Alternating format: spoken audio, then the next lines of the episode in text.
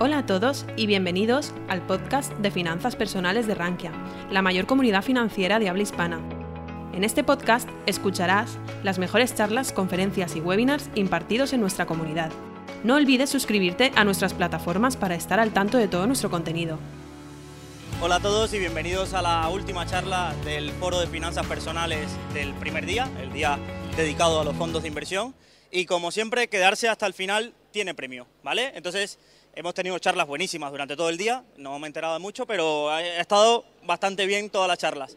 Pero ahora vamos a hacer algo más dinámico porque os habéis quedado 15, 20 y son las 5, hoy no llueve, así que vamos a hacer algo que aprendáis, que os vayáis a casa todos. Hay algunos que ya nos conocen, Somos, soy Luis Ángel Hernández y Choyen Su, del equipo de fondos de Rankia, y vamos a empezar sobre todo que sea una charla dinámica, vamos a hacer trabajar a mi compañera María, que está bastante cómoda ahí sentada, así que si queréis participar, pedir el micro y se lo dais a María.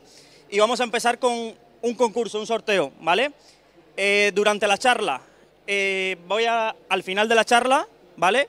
La persona que encuentre y me enseñe una foto de Morningstar con el fondo más antiguo que encuentre, vale, Luis, este fondo es del 8 de agosto del 91, también los que nos están siguiendo online, ¿vale? Que tenemos, pocos, pero tenemos, y son fieles.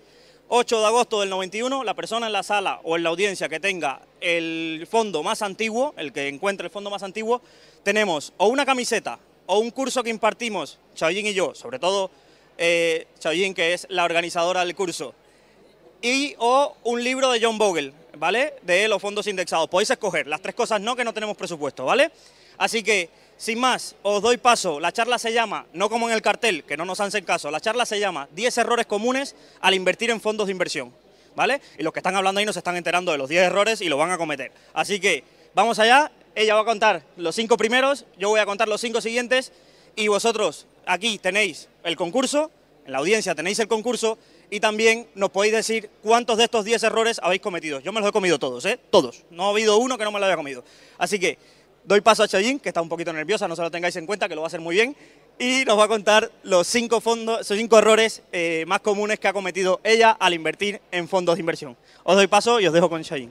Pues muchísimas gracias Luis Ángel. Como habréis notado, no tengo el carácter tan extrovertido como mi compañero Luis Ángel, pero bueno, vamos, voy a intentar hacer lo mejor que pueda mi primera presentación en representación de Rankia.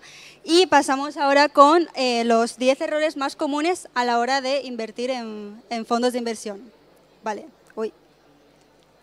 El primero de ellos es no escoger la clase limpia de un fondo de inversión. ¿Sabíais que un fondo de inversión puede tener diferentes gastos corrientes siendo el mismo fondo, es decir, dependiendo de la clase del fondo que sea, tiene unos gastos corrientes diferentes, tiene unas comisiones diferentes, tiene una entrada diferente, un mínimo de emisión diferente, o si el fondo es de acumulación-distribución. Y eso lo podéis ver fácilmente en el nombre del fondo. Por ejemplo, os voy a poner como ejemplo un fondo que es el buque insignia de, de BlackRock, Entiendo que no veréis las letras, que son muy pequeñitas, pero concretamente este fondo tiene 28 clases. Es decir, la nomenclatura para diferencia cada clase lo podéis ver al final del nombre. D2, E2, E1, A2, etc. ¿Sabéis de todos estos fondos cuál es el fondo más contratado? ¿Alguno? ¿No? ¿Ninguno? Por decir un arreo. Pues la clase más contratada es el fondo A2 que estáis viendo aquí. Y concretamente tiene unos gastos corrientes de 1,81. Y quizás te preguntarás, bueno, entonces, ¿por qué es el fondo más contratado si no es el fondo más barato? Pues quizás porque es el fondo que a la comercializadora les interesa más que contratemos. Porque eh, tiene un incentivo en el que contratemos este fondo. Es decir, se queda un pellizco de la comisión de gestión que pagamos nosotros como inversores y con eso pagan Forinvest, el patrocinio de Forinvest. bueno. Con tu eh, dinero. Bueno, Luis, déjame hablar. Eh, vale, ya no sé por dónde iba. Vale. Eh, sí, la clase, por lo tanto, esta comisión, este pezco que se queda eh, la, comercializadora por ofrecer ese fondo se, se, denomina comisión de retrocesión. Por ejemplo, un fondo de renta variable tiene una comisión ronda un 1,50% más o menos. Si le restamos el 0,5% de comisión de retrocesión menos un 0,25% de, um, de descuento por, uh, por comercializar, comercializar este fondo, realmente el, el 1,50% de comisión de gestión que estás pagando, el gestor se quedaría con el, uh, todo el, uh, el, resto, es decir, menos 0,5 menos 0,25. Por lo tanto, un fondo que, um, que, tiene esa comisión de retrocesión se denomina un fondo de clase sucia y un fondo que no tiene esa comisión de retrocesión se denomina fondo de clase limpia. Y como inversores, obviamente nos va a interesar más contratar un fondo de clase limpia porque en ese sentido ahorraríamos mucho en, uh, bueno, si son menos costes, pues obviamente más rentabilidad, ¿no? ¿Cuál es el problema? Que no todas las comercializadoras utilizan la misma clase, o sea, el mismo, la misma nomenclatura para identificar clases limpias. Por lo tanto, ese trabajo recae en manos de inversor, o sea, nosotros, en buscar cuál es la clase limpia de un fondo de inversión. Podemos, en este caso, eh, tener dos opciones. Una es acudir directamente a una comercializadora de clases limpias como por ejemplo Ironiatec o EBN Banco.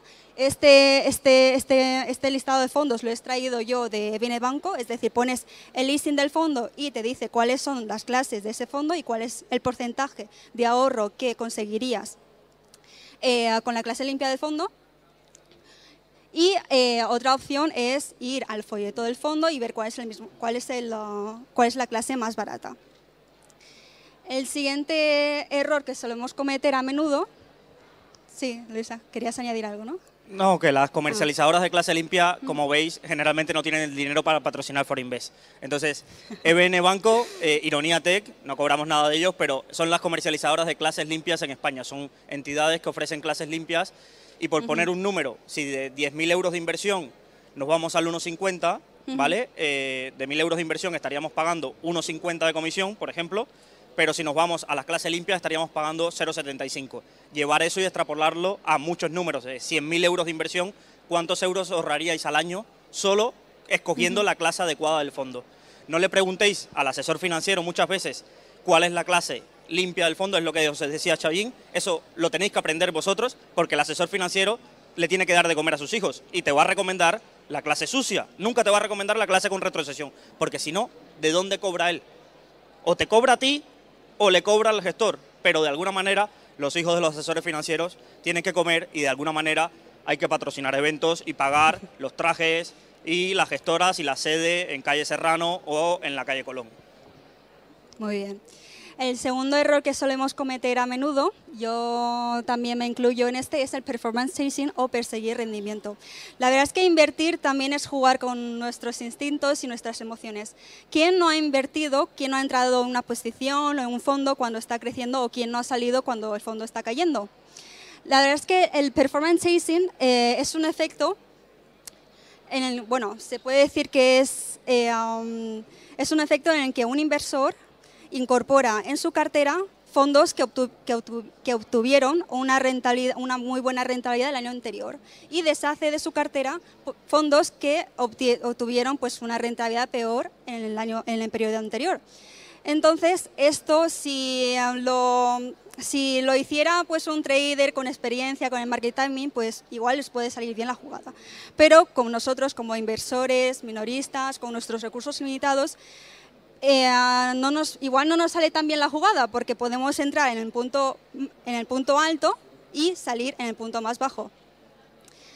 Y os voy a enseñar eh, un estudio que ha hecho Vanguard en este caso, en el que muestra en, uh, en diferentes categorías Morningstar cómo, así, cómo, es la rentabilidad obtenida por eh, una estrategia de buy and hold y una estrategia de performance chasing. Y se ve cómo una estrategia de buy and hold obtiene mejores resultados en un periodo de 10 años que una estrategia de performance chasing.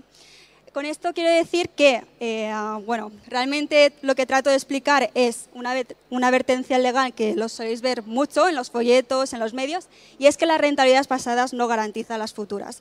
En el mercado, a corto plazo, vamos a sufrir siempre ciclos alcistas, ciclos bajistas, pero tenemos que mirar siempre a largo plazo.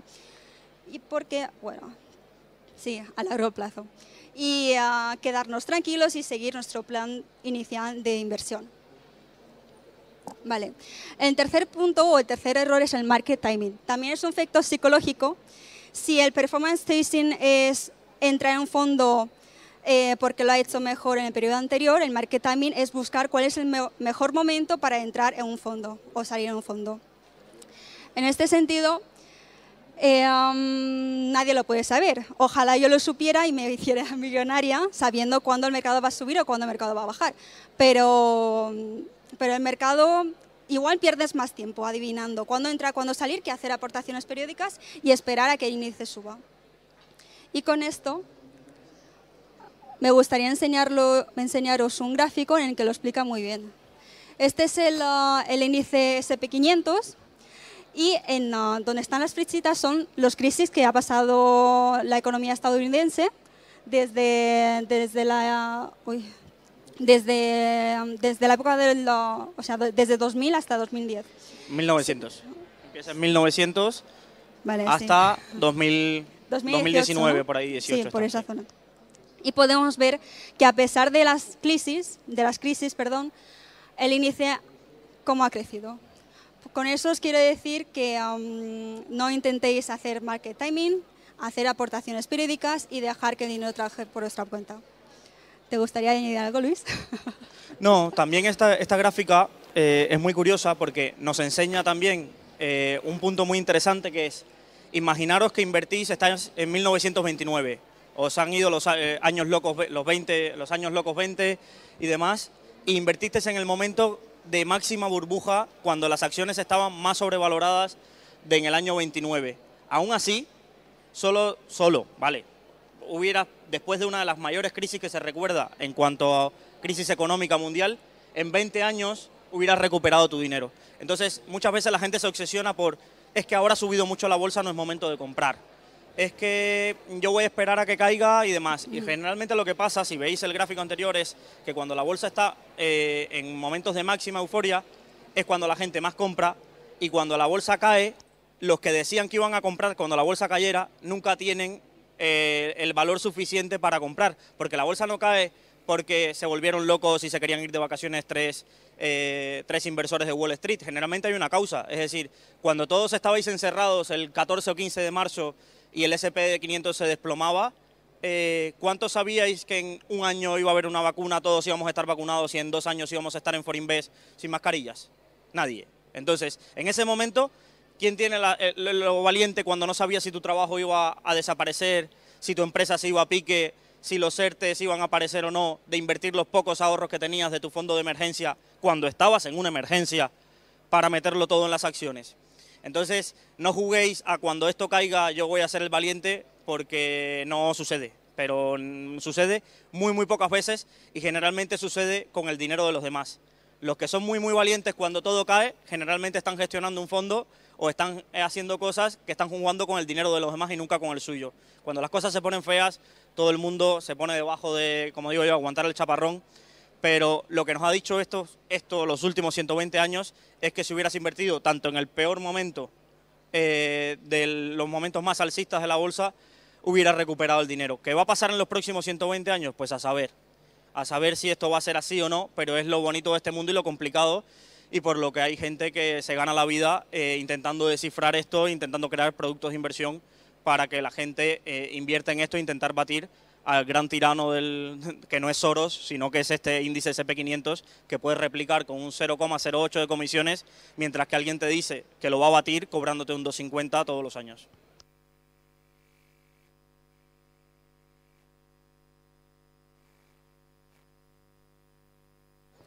Nos metimos con los patrocinios y ya nos cortaron esto, ¿eh?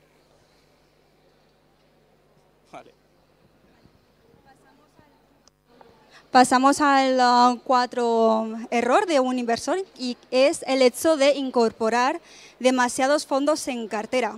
¿Quién de aquí tiene una cartera de fondos? ¿Vosotros cuántos fondos tienes en cartera? Tres. ¿Y vosotros cuántos fondos? Cinco. Tú tres también. ¿Nadie más? Vale. Teníamos que haber infiltrado a alguien. Os voy a enseñar una cartera que lo extraí del hilo de mi cartera rankiano y es esta. Primeras impresiones. Tiene fondos de principales economías, tiene fondos sectoriales, value growth, emergentes, renta fija. En total, lo estuve sumando anoche, tiene 27 fondos en cartera. ¿Y sumaba 100? Pues no lo sé, espero que sí. ¿Realmente creéis que es necesario tener tantos fondos en cartera? No es necesario, ya me está comentando este mi prima fila que lo ve demasiado. Muy bien. Eh, um, para explicar si es necesario tener tantos fondos en cartera o con dos fondos no es suficiente, voy a hacer mención a un estudio que ha hecho nuestro bloguero, Gaspar, Fierro, perdón, Gaspar, que si me estás escuchando desde México, saludos. Eh, no sé si alguno de vosotros conoceréis, pero es un bloguero muy, muy, muy popular en nuestra comunidad y es un especialista en estrategias de inversión pasiva. Hizo hizo un estudio y eh, en el que nos decía, vale, eh, ¿realmente hace falta incorporar tantos fondos en, nuestra cartera de renta variable? ¿O con dos fondos indexados, diversificados, globales, con bajos costes, lo pueden hacer mucho mejor que fondos de gestión activa? Y sus resultados son los siguientes. Seguramente no veáis al detalle cuáles son estos números, pero eh, ha construido una cartera con dos fondos y, todos estos son carteras con más de dos fondos hasta llegar a, una cartera con 21 fondos. Se puede ver que la rentabilidad acumulada, acumulada anual de una cartera con dos fondos obviamente no ha batido, digamos, a la cartera con más fondos, pero a medida que pasa el tiempo eh, ha tenido un performance mucho mejor. Entonces, con esto os quiero decir que no hace falta que arméis la cartera más complicada del mundo, queriendo aprovechar todos los nichos, todas las tendencias. Si eres un inversor a largo plazo y mantienes una, estrategia de comprar, mantener, reinvirtiendo los dividendos, em, con una cartera sencilla eh, es lo mejor que podéis hacer. ¿Verdad, Luis?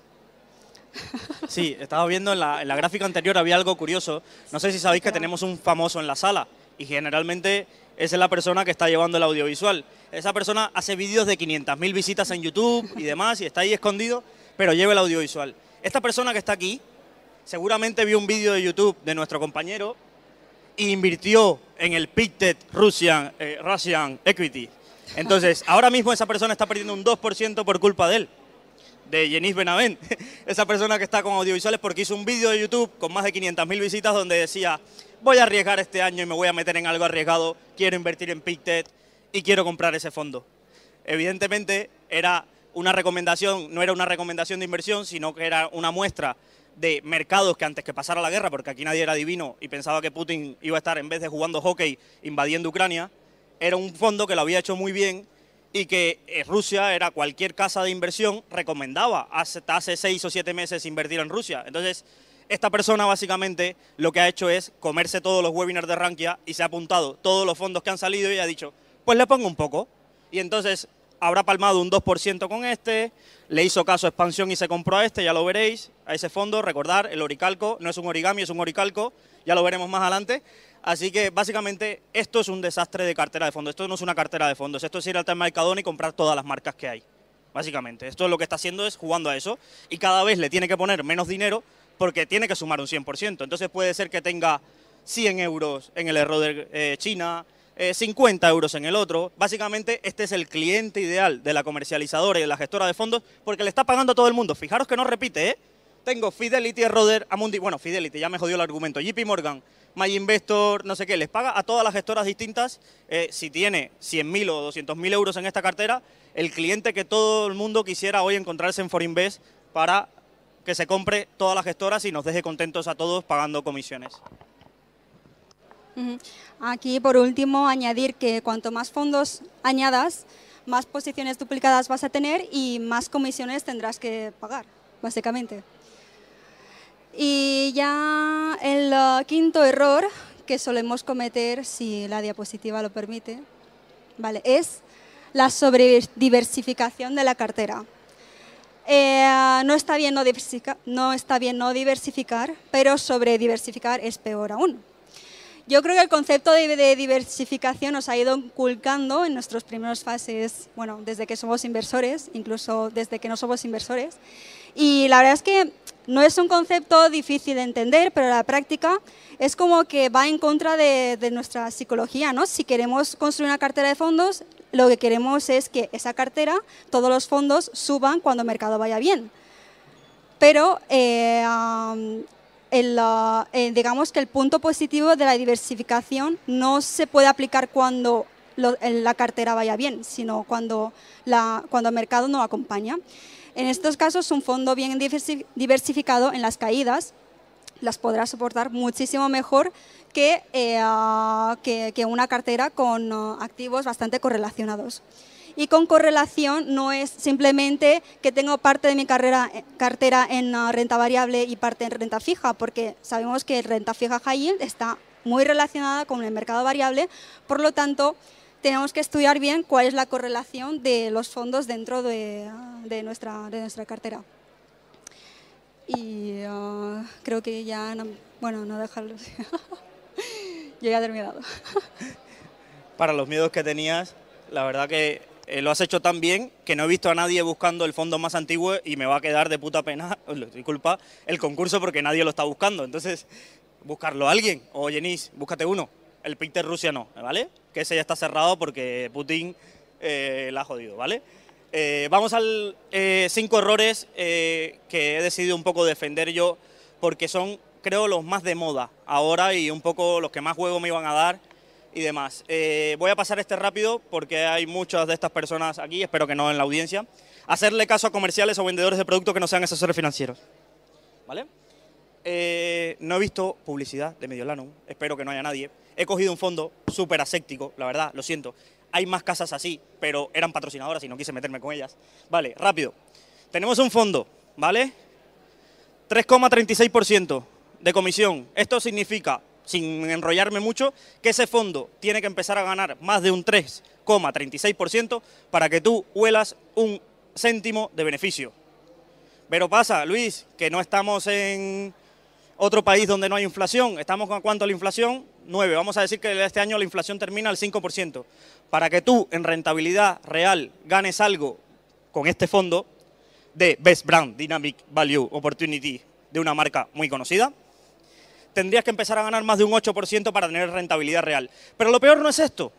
Lo peor es que tu primo, generalmente que trabaja en esta entidad, te habrá recomendado este fondo y este fondo, el 90% de su cartera, está en otro fondo que si queda bien pasa ahora, si no me van a bloquear esto, que tiene el 90% del otro fondo que te cobra un 3,34, invierte en este fondo que ¿cuánto te cobra? Un 0,94.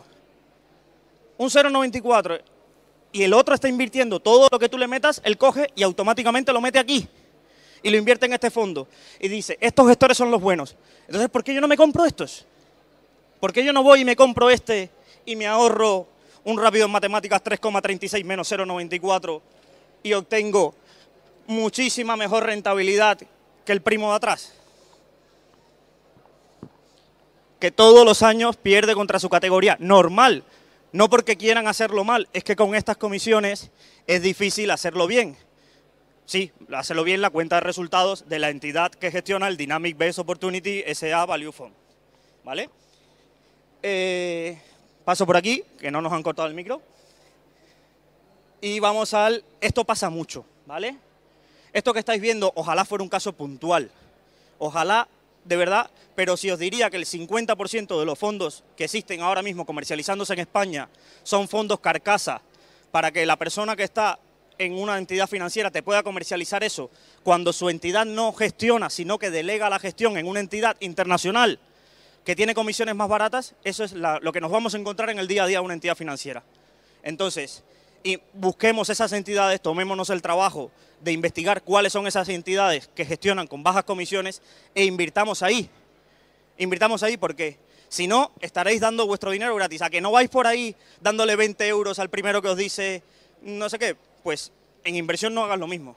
Si te ha costado generar tu dinero para lo mismo, es como que vas al Mercadona y de pronto en el de al lado te cuesta 20 euros más caro por comprar el mismo producto. Pero tú necesitas comprar. ¿Por qué vas a ir al, al caro? Si te está ofreciendo el mismo producto esto, ¿vale? Entonces, eh, tomémonos nuestro tiempo en investigar en qué invierte un fondo y si son fondos con capas creadas para darle el dinero a otro y cobrarte una comisión intermedia. Vale, aquí todos tenemos redes sociales. Voy a, a ver un poco, Twitter, Instagram, ¿qué predomina? ¿Instagram?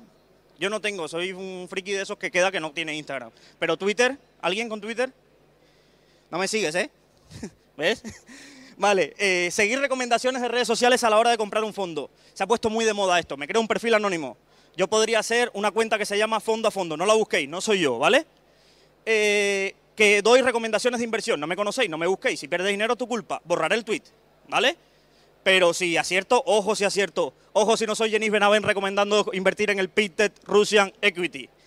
Y recomiendo en lo que bueno, ganaré 2.000 seguidores, quedaré como el próximo gurú que acertó dónde tenías que invertir en un fondo y quedaré de la leche. Espero que me esté siguiendo acá en YouTube porque si no queda grabado, la verdad estoy haciendo un poco el primo, ¿eh? pero bueno. Aquí os traigo a una persona, he tapado por confidencialidad el nombre, Choyin es Compliance, me ha borrado ciertas cosas de la presentación. Y esto es una cuenta que tiene 20.000 seguidores en Twitter. Es un asesor financiero de otra entidad que no es la que habíamos mostrado antes. ¿eh? Crecen malacetas en todos los sitios. Y recomienda esto, ¿vale? Creo que la cuenta, una cuenta de 20.000 seguidores, de esta persona, no la busquéis, que me vas a generar un problema, es de las mejores cuentas que podéis seguir en estos días para saber qué está pasando en los mercados. Lo que puede venir y aprender de más muchos conceptos, de los mejorcitos de Twitter. Yo digo, este tipo, como se dice en Cuba, soy cubano, lo siento, este tipo, el contrainvest, este tiene que ser el animal, la bestia, el tipo que si le doy mi dinero no me va a perder un céntimo. Me lo está diciendo mi cuenta de confianza, mi asesor financiero, el tío que me levanto y leo el tweet, el que me dice lo que va a pasar. ¿Qué está pasando con esta cuenta? Vamos a ver lo siguiente. Este hombre, por suerte o por desgracia, ha tenido tres fondos, de los que no encontraréis información porque la desindexa de Google, cual de los tres con resultado peor, el único que he encontrado, el último fondo donde experimentó el gran gurú que hay que seguir en Twitter. Uh, menos 60%. Cerró el fondo y a otra cosa. Y ahora me dedico a dar lecciones en Twitter. Entonces, esto es lo que hay en redes sociales. Por ese consejo, la otra persona no tiene ninguna crisis ética. Nadie le va a ir a decir, eh, tú, que me recomendaste seguir a esto y estoy perdiendo un 60%. Te dirán, eh, no era una recomendación de inversión. Disclaimer, todas las opiniones que se emitan en este vídeo de YouTube, en esta red social, no recomiendan una... La CNMV dice que debes tomar decisiones por tu propia cuenta.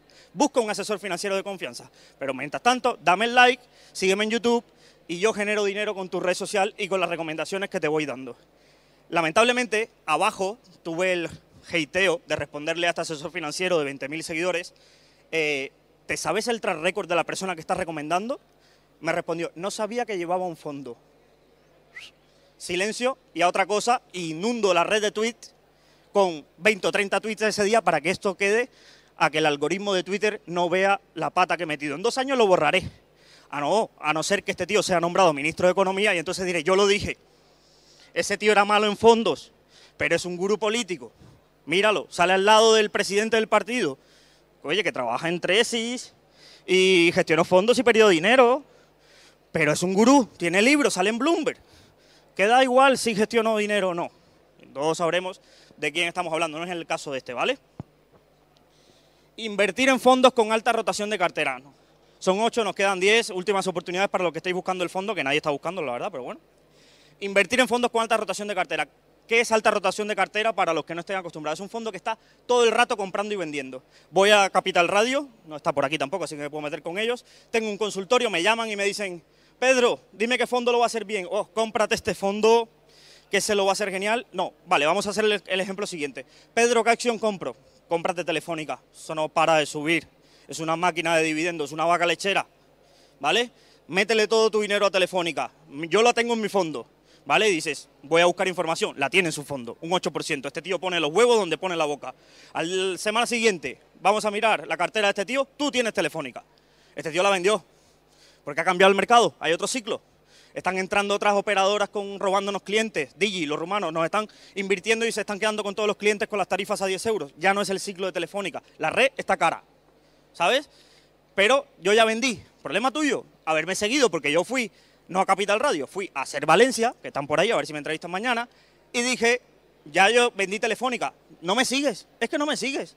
Sígueme todos los tweets, sígueme en LinkedIn, entra la información a la página 242 de la CNMV en el informe 3, en la página, en la tabla del final, donde pone que yo había vendido. ¿Cómo no te enteraste tú? Pues esto, ojo con las recomendaciones y en los fondos que todo el rato están cambiando de cartera. Porque ¿qué es lo que pasa? Busquemos un fondo, ¿vale? No dejemos aquí, no ponemos nombre, ¿vale? Esto es un fondo, esto es la rotación de cartera. El regulador obliga a mostrar la rotación de cartera, ¿vale? Estos números normalmente deberían estar entre 0 y 1.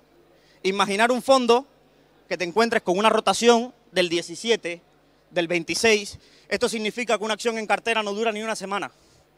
¿Qué convicción tiene este hombre de esa cartera? De lo que invierte. Ninguna. Va probando y a ver si tiene suerte.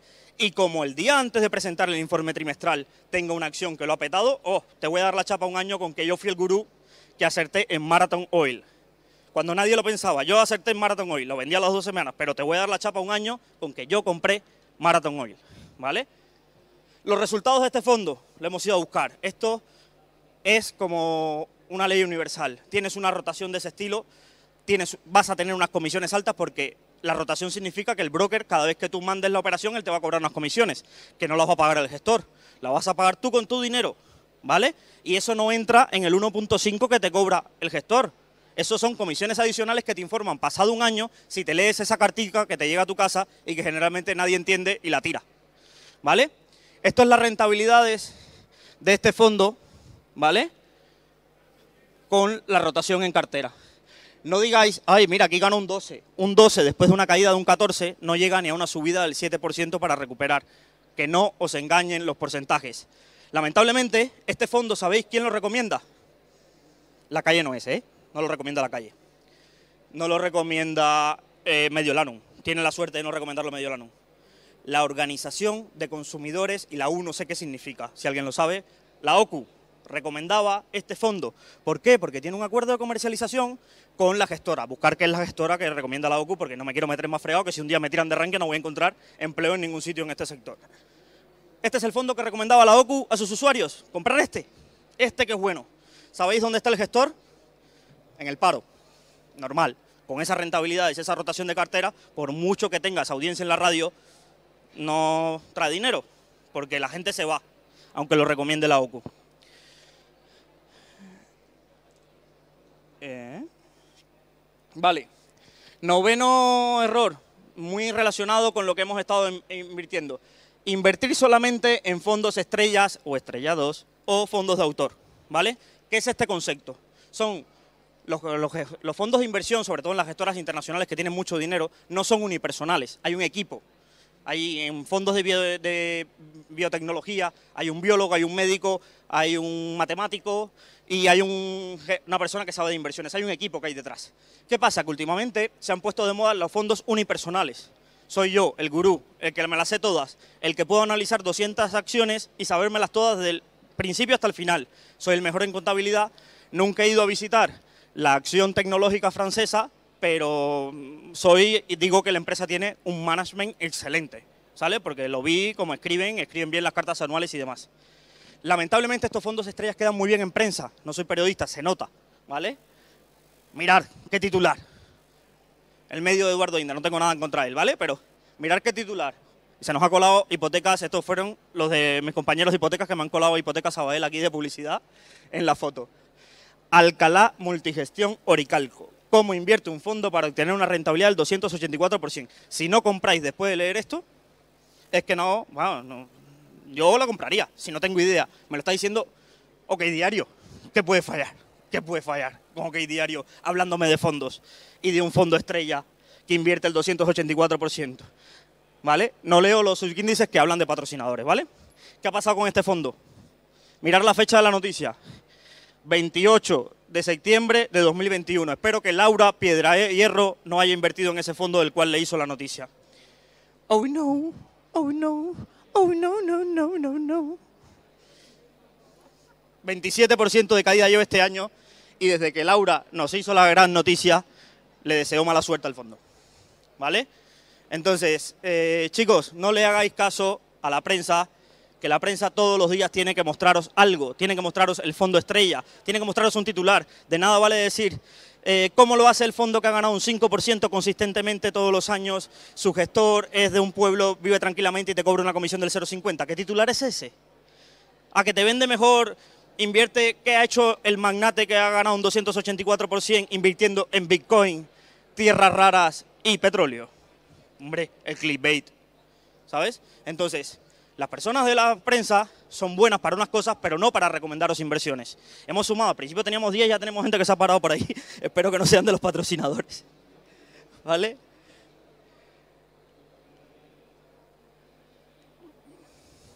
El último, ¿vale? Y esto es culpa de vosotros, no es culpa de nadie. ¿eh? Llevamos nueve errores donde le echamos la culpa, o cuatro o cinco que le echamos la culpa al resto. Esto es de vosotros. Antes de invertir en cualquier cosa, el regulador, que es un pesado, dice, oye, tienes que rellenar un cuestionario. Para todo, para rellenar una hipoteca tienes un cuestionario, entiendo. Para algo de riesgos tienes que tener un análisis o lo que sea. Para invertir también. Hay un test que al principio le ponen a todo el mundo que se llama test MIFID, test de conveniencia, ¿vale? El deporte nacional en España, aparte de muchas cosas, es mentir en estos test de perfilado de riesgo. Porque dicen, eh, ¿cuánto mm, perdería si, cuánto estarías dispuesto a perder? Ah, yo un 15% estaría dispuesto a perder. Luego vas perdiendo un 5% y el teléfono le quema a tu asesor financiero de ¿qué estás haciendo? ¿Dónde has metido el dinero? Lo tienes en el Oricalco, ¿verdad? Tú eres el que me lo metiste en el Oricalco, ¿no? Pues esto pasa por meter, mentir en el perfilado de fondos, porque tu asesor dice, a este le va la marcha, Oricalco, Peter Rusia, que lo dice Jenis, y venga a, a, a tirar para adelante. Entonces no mintáis, si tú no eres, no estás preparado para el riesgo, pues te comes el menos 2% de la renta fija y te comes las letras del Tesoro en España que no dan nada. Pero no mientas. No mientas porque después la culpa no la tiene el otro. Ya bastante tiene el otro con que tiene que venderte el medio la non-dynamic opportunity value opportunity. Esto sí es culpa tuya. Tú le dijiste que eras agresivo. Luego no me cambies. ¿Vale? Entonces, este es el típico perfil de riesgo que podéis hacer y donde veréis que estaréis tentados a mentir. Es que lo hacen a posta para que mientas. Para que mientas. Pero no. Sé consecuente porque luego vienen los dolores de cabeza.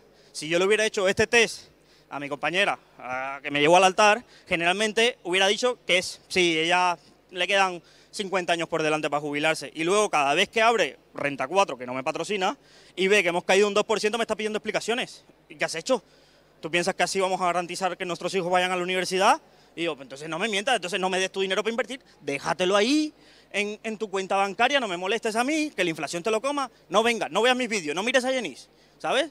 Pero no me marees, porque mucha gente de estas lo que hace es marear al asesor financiero. El asesor financiero no es mago, el asesor financiero no está invirtiendo por ti. Él hace lo que mejor cree para sus clientes. son muy honrados la mayoría. Entonces, eh, si tú le mientes, al final estás haciendo imposible su trabajo. Es como si vas al doctor y le dices, me duele el riñón y lo que vas y lo que te duele de verdad es la rodilla. Es, es así, igual, así de sencillo y así de claro. ¿Vale? Y con esto eh, espero eh, que la presentación haya llegado al final. Ah, no hay más, no hay más. ¿Alguien se ha mirado lo del fondo más antiguo en YouTube? No habrá sido tú, ¿eh? ¿Alguien se ha mirado un fondo antiguo? A ver, ¿de qué fecha? Es un fondo, ¿eh? No una acción. No me hagas trampas. ¿De, ¿De qué año es? ¿Y se comercializa en España? No. Ah, Ah. El más antiguo de España era Boston Personal Property Trust. Ya me trampeó, ¿ves? Otro, otro de los que trampea aquí los perfilados de riesgo. ¿Alguien más ha buscado otro? A ver. Un infiltrado. Alumno del curso de fondos de inversión de Rankia. Sí, otro infiltrado. Teníamos preparada esta pregunta. Ah, perdón. Eh, hola, Luis. Hola. Mira, que aquí Habíamos quedado como que no me conocías. Hola. Hola. Hola. Pone Países Bajos, sociedades de inversión de capital fijo en 1822. Vale, pero no se comercializa en España, es que esté vigente. Ah, es que no dije las reglas, empezó a hablar Chollín y no dije las reglas. Pero vale, ya buscaré premios para daros a todos. Eh, Denis, Peter Rosia. Espera, que aquí, aquí hay un buen jaleo. Bueno, pues primero Alexander Carrillo nos dice, Fondo Eurovalor Mixto 70. ¿Del año 70? No, Eurovalor Mixto 70 que dice que es el fondo más antiguo del mundo. Después, Juan nos dice MFS Massachusetts Investors TR. Yo esto lo he puesto en la lupa de Morningstar y lo he encontrado. Nos dice. Después, Alexander Carrillo vuelve y dice, si hablamos solo de España, el fondo más antiguo podría ser Mutuafondo A. Cambio mi elección, porfa. Y Kira nos dice el fondo MFS Massachusetts Investors Trust. Alexander Carrillo dice, mi fondo es de, 1987, Mutuafondo A, fondo de inversión de 1987, comercializa en España. Anda por ahí, ¿vale? Los, el fondo más antiguo que yo recordaba estaba por el 88, que es uno de Odo de Francia, que todavía está vigente, no puse las reglas. Venir luego los que habéis buscado, porque habéis sido poco, algún premio os daremos o algún acceso al curso, que para, lo que le hicimos lo podemos, lo podemos eh, entregar al equipo. Y a los del canal de YouTube también, en los que escribieron Mutua Fondos y el otro. El otro dijo un fondo que no creo que se comercialice todavía. Entonces, eh, ¿por qué quería hacer este juego? Parece que era una chorrada, podía haber hecho un concurso de cualquier cosa. Una de las cosas que no os cuentan es que los fondos se cierran, se acaban, entonces, eh, con los fondos cuando van bien y son buenos fondos a largo plazo y su gestor tiene el tiempo de que no lo tiren, que no encuentre un trabajo donde le paguen más y no sé qué, los fondos sobreviven y mientras más años tiene un fondo, esto el fundador de Rankia siempre lo dice, el efecto, el efecto Lindy, más probabilidades tiene de, en ese sentido, de que lo siga haciendo bien a largo plazo en ese sentido. Hay muy pocos fondos en España que tengan más de 10 años. Se comercializan 32.000 fondos en España diría que más de 10 años no hay ni mil. Entonces, dejaros de pensar que en el fondo que invertís hoy es el fondo que os va a dar la jubilación. ¿Vale? Ser flexibles, cambiar vuestras mentalidades, revisar vuestra cartera de vez en cuando, porque los gestores cambian más de trabajo que los futbolistas. ¿Por qué? Porque es un sector donde hay dinero y es un sector donde quien paga más se lleva al mejor gestor. Dejar de pensar que vuestro dinero está seguro en una entidad siempre, para toda la vida, y que lo está gestionando la misma persona y que esa persona nunca cambia de identidad o que ese fondo nunca va a cerrar. Entonces, que no os encontréis nunca con una carta en vuestra de eso de tienes cinco días para cambiar tu fondo a otro, ¿vale? Y que te dé cinco, y generalmente cuando se cierran los fondos es cuando va mal y eso de ya recuperará, nunca vas a tener oportunidad de contarlo porque vas a tener que traspasar tu fondo en el peor momento.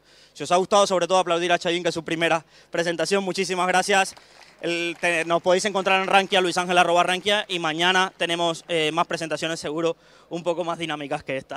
Muchísimas gracias y que tengáis feliz tarde. Si te ha gustado nuestro podcast, te invitamos a que nos lo cuentes en los comentarios. Además, no olvides suscribirte a través de tu plataforma favorita o el blog Rankia Podcast para estar al día de todas las novedades.